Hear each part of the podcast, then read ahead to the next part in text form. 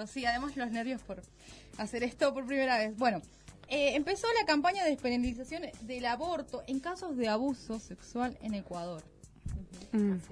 De la mano de ICRE y de nuestro compañero José Salomón en Ecuador, están haciendo una campaña para visibilizar los casos de abuso sexual. Son más casi 20.000 niñas de menores de 14 años sobrevivientes de violencia sexual entre 2009 y 2016. Que tuvieron un parto obligatorio.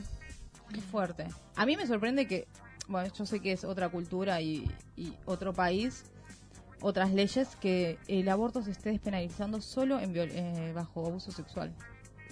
Sí, como que uno Es lo un avance, piensa en allá, relación claro. a, a la lucha acá y el reclamo acá y choca mucho. Mm. Pero bueno, es como cuando contamos las noticias sobre eh, la legalización de los matrimonios entre personas del Va. mismo género. Cada año quedan embarazadas 2.000 niñas menores de 14 años y 80% de estas abusadas eh, son por a familia, es- escuela o comunidad religiosa. Bueno, Este nada. dato es impactante. El suicidio en niñas y adolescentes de 10 a 19 años está entre las dos primeras causas de muerte de adolescentes y las principales razones son embarazos precoces y violencia. O sea, claramente hay una desprotección hacia las menores de edad y el Estado no se está haciendo cargo de eso. Yo no entiendo la lógica, ¿por qué si tengo 14 años no puedo adoptar un chico? ¿Por qué tengo que tener al, al, al, al hije o hijo? O sea, es una violación del Estado. Claro, ¿y quién se hace cargo después de criar Sí, a esa lógico. criatura? Eh, la particularidad de esta campaña que están realizando los a los asambleístas es usar la realidad virtual en la cual le ponen los, las gafas estas y les pasan un corto.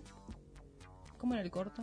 Eh, los asambleístas usan gafas de realidad virtual, la campaña se llama Gafas para ver la realidad, y les pasan cortos en relación a la temática, en relación a lo que sufre una niña que sufre este tipo de violencias, no impactantes, digamos, no son ponerlos en la situación de ver un abuso, No, pero llegar a la realidad. lograr empatizar con lo que puede ser.